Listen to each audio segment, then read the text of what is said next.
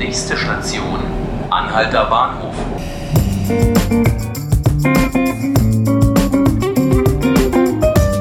Herzlich willkommen, liebe Zuhörerinnen und Zuhörer zu 5 Minuten Berlin.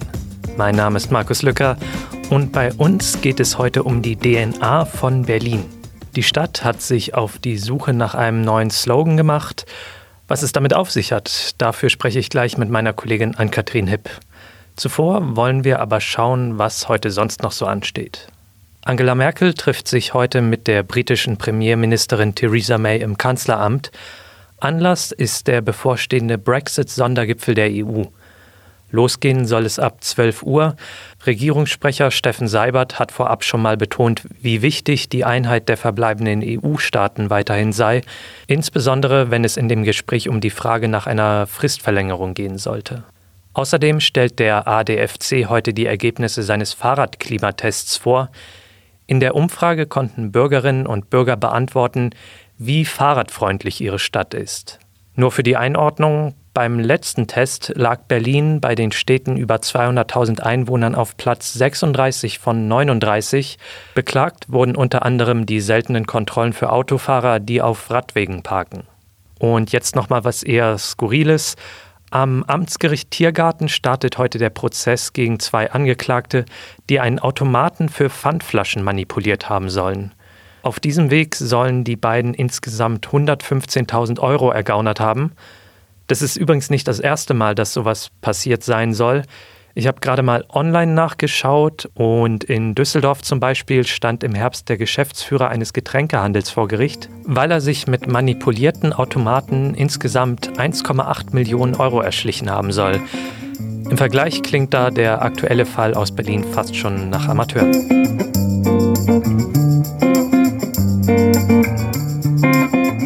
Berlin will sich auf Sinnsuche begeben. Das wurde gestern bekannt gegeben.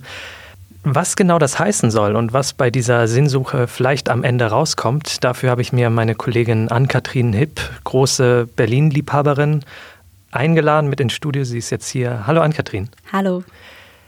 Ja, was genau hat es denn jetzt mit dieser Sinnsuche auf sich? Was ist da, was soll da geändert werden? Ähm, genau, also im Prinzip ist es so, dass der Senat vor, oder beziehungsweise die Senatskanzlei sich vor gut einem Jahr auf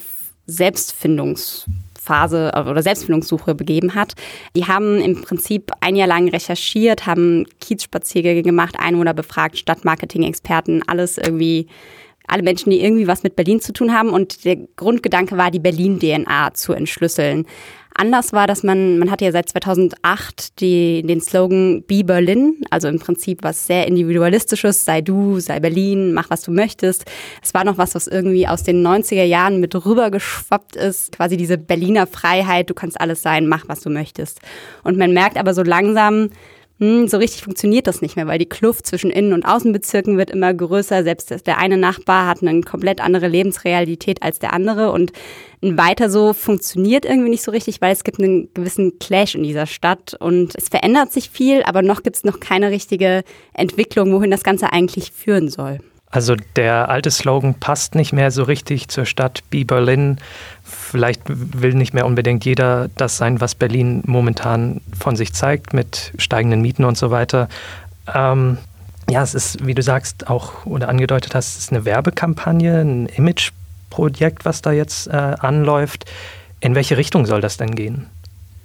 Ja, im Prinzip geht es erstmal, glaube ich, darum, einfach festzustellen, was ist der Ist-Zustand. Ne? Also was können wir eigentlich verkaufen und wir wollen auch das verkaufen, was Berlin ist. Ist natürlich nicht so super leicht in einer Stadt, in der es irgendwie sowohl die Hipster als auch irgendwie die Anzug-Yuppies als auch, weiß ich nicht, die Oma, die in ihrer Bäckerei noch Brötchen verkauft gibt.